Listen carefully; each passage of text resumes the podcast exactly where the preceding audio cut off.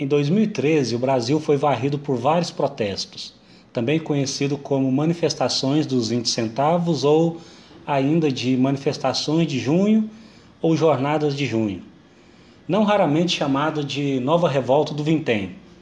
Foram várias as manifestações populares por todo o país que inicialmente surgiram para contestar o aumento das tarifas de transporte público, principalmente nas principais cidades do país. Foram as maiores mobilizações desde as manifestações pelo impeachment do então Fernando, do então presidente Fernando Collor de Mello, que ocorreram em 1992.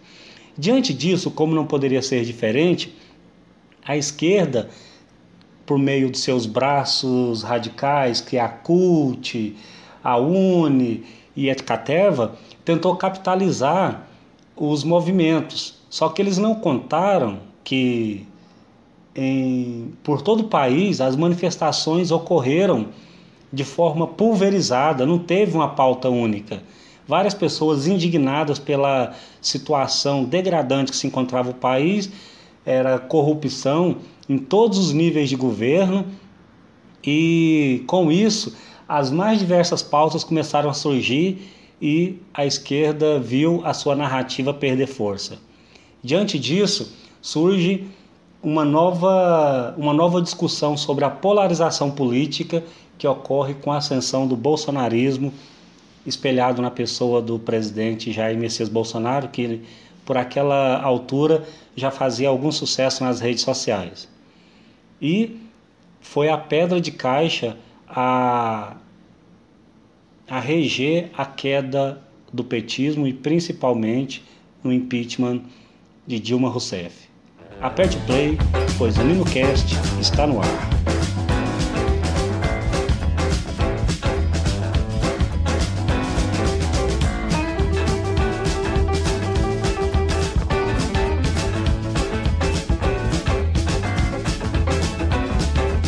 NinoCast.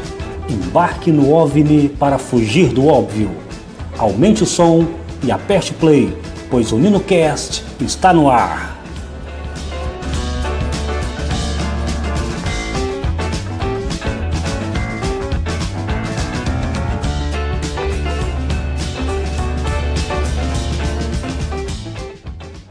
Pois bem, pessoal, dentro desse panorama, muito se discutiu sobre a polarização entre o PT e Bolsonaro, sobre a era lulopetista e a nova onda bolsonarista que, que surgia então.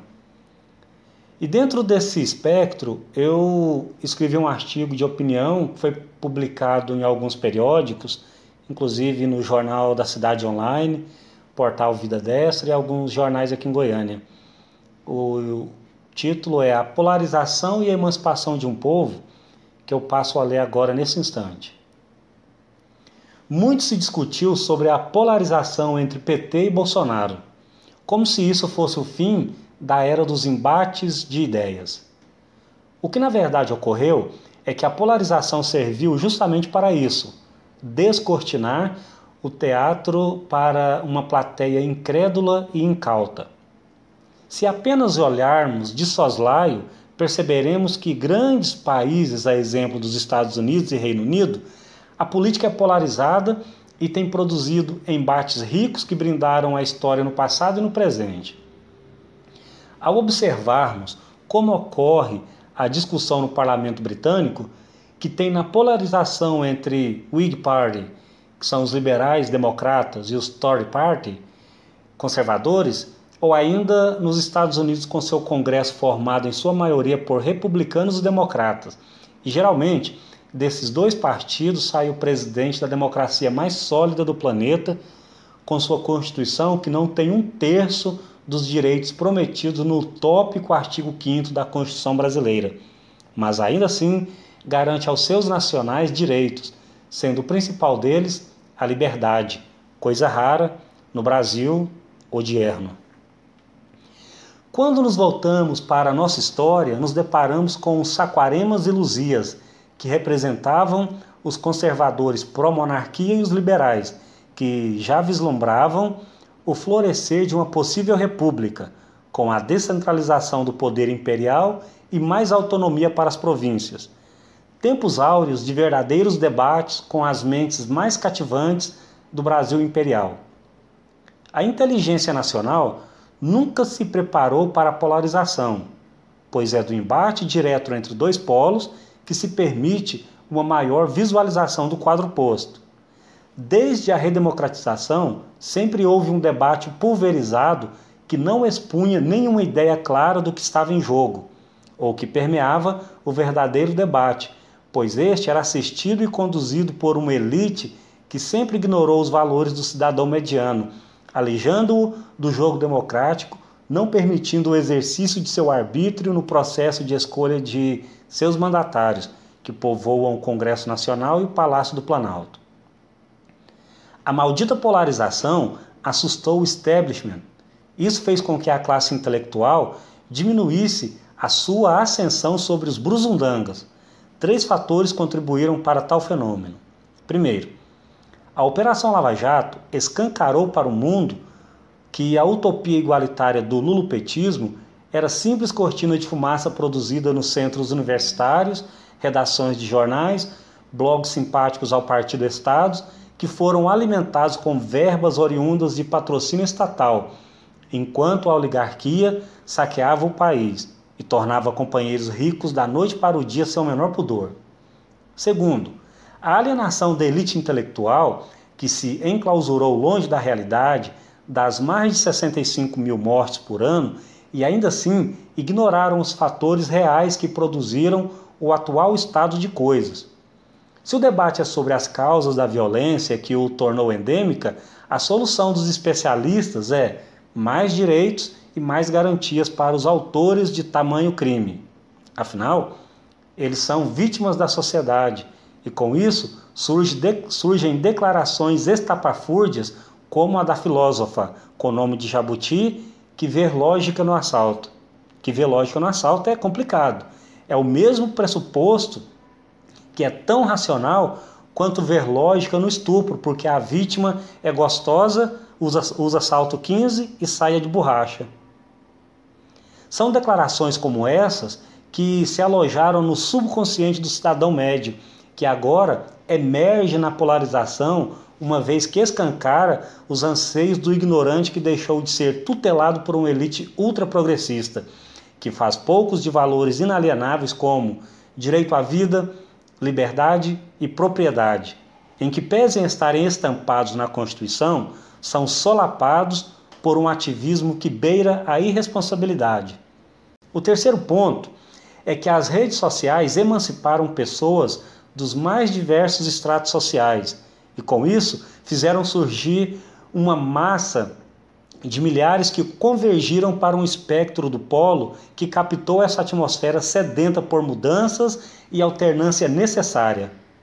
Essa convergência envergonhou a elite intelectual e a academia, que logo identificaram uma nação de fascistas como resposta tresloucada por não saber que tiro foi esse que os atingiu, pois os expuseram e com isso demonstrou que essa classe falante sempre atuou contra esses anseios, pois sempre foram o bunker da resistência à alternância e à mudança tão necessária para a consecução da democracia. A polarização, ao descerrar a cortina do espetáculo da democracia, mostraram, mostraram reis nus em suas cortes de artistas e mídia militante. Igual à obra Rei Lear de William Shakespeare, que em um de seus diálogos traz a indefectível sentença: quando nascemos, choramos por vir a este palco de tolos, e quão tolos somos. É com essa percepção que os espectadores encararam as urnas para, pela primeira vez na história recente da democracia, decidir entre o modelo de governo para, para o país e a estatização da corrupção e a consequente aceitação do estelionato como forma de governança em que pese os esforços de alguns setores do jornalismo provinciano, intelectuais e parte da classe artística, defenderem uma ideologia que, mesmo após haverem assaltado de forma sistemática o patrimônio público, ainda assim merecia ser defendida por essa classe alienada.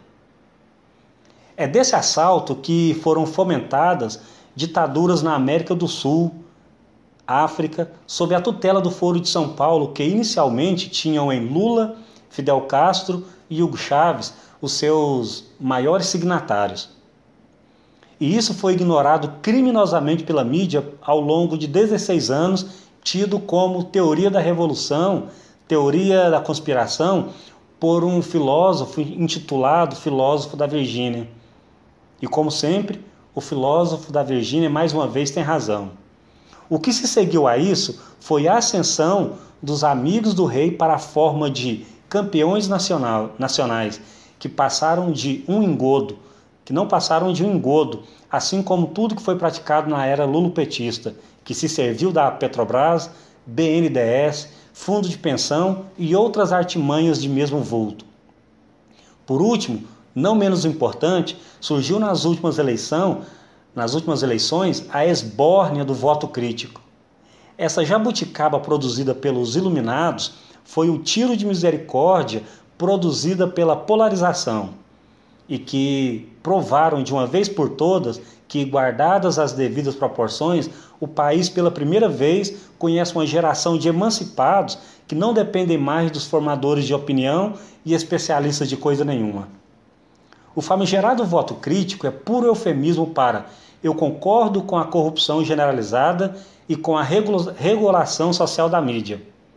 Outro eufemismo chique para censurar os meios de comunicação e principalmente para silenciar todos os que pensam diferente do partido Estado. É disso que trata o voto crítico.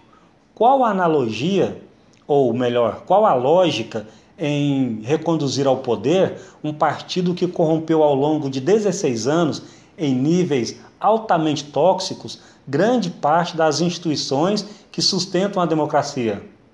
O voto crítico é outra jabuticaba gestada nos laboratórios de intelectuais orgânicos que sempre tentaram criar uma figura de linguagem para a posteridade e seus amantes desconstrutivistas. Desde a redemocratização, há um incenso que permeia o mito fundante da esquerda. E essa narrativa é que possibilitou o êxito de três longas tentativas de ascensão ao poder pelo barbudo vestido de Armani, que outrora assustava o mercado, pois comia criancinhas. Nada que um Duda Medonça não resolvesse com suas propagandas e marketing publicitários ao som de Lula lá. Foi a pulverização do debate que permitiu o ingresso do PT ao cargo máximo da República por meio de uma narrativa impulsionadas por artistas intelectuais que, de certa forma, foram os tutores das massas que coroaram o metalúrgico, pobre de menino, filho de sertão, que com a máscara do Lulinha Paz e Amor e o jingle Lula lá, cantado por estrelas da Rede Globo. O momento histórico é singular. A polarização, tão culpada por alguns, é condício sine qua non para o surgimento de heróis e mitos.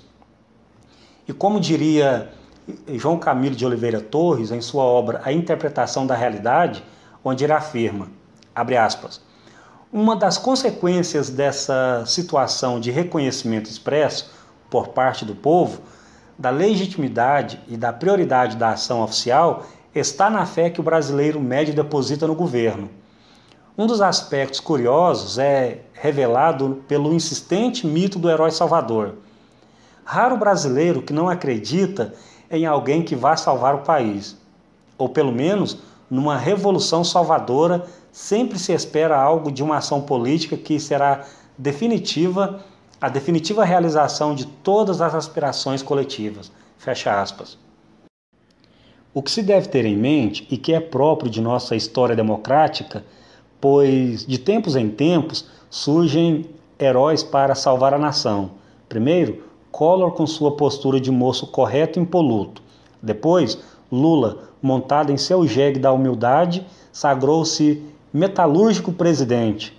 E ao final, milionário com sítios, apartamentos e muitos, mas muitos processos e algumas condenações. E se hoje perambula livre, é graças à ação benevolente do STF de Toffoli, Gilmar Mendes e Lewandowski, que fizeram com que a alma mais pura deste país deixasse a carceragem da Polícia Federal em Curitiba. E o que era pior, ficou horrendo, pois essa mesma turma anula o processo do, de Lula julgado por Moro, que foi colocado como suspeição, ignorando todas as condenações em segundo grau no STJ e no próprio STF. Agora surge o mito que contra tudo e todos reacende o patriotismo e a esperança de um novo porvir. Só o tempo dirá o que vai ocorrer com o capitão e como mesmo será lembrado pela história. Assim, tem-se o nascimento de um novo ciclo, onde os brasileiros deram claras amostras de que em nenhum momento da era democrática, ou quiçá de sua história, houve um grau de politização tão agudo quanto demonstrado nas eleições de 2018 até o presente momento. A emancipação, ao que parece, veio. Agora resta saber aonde essa libertação nos conduzirá.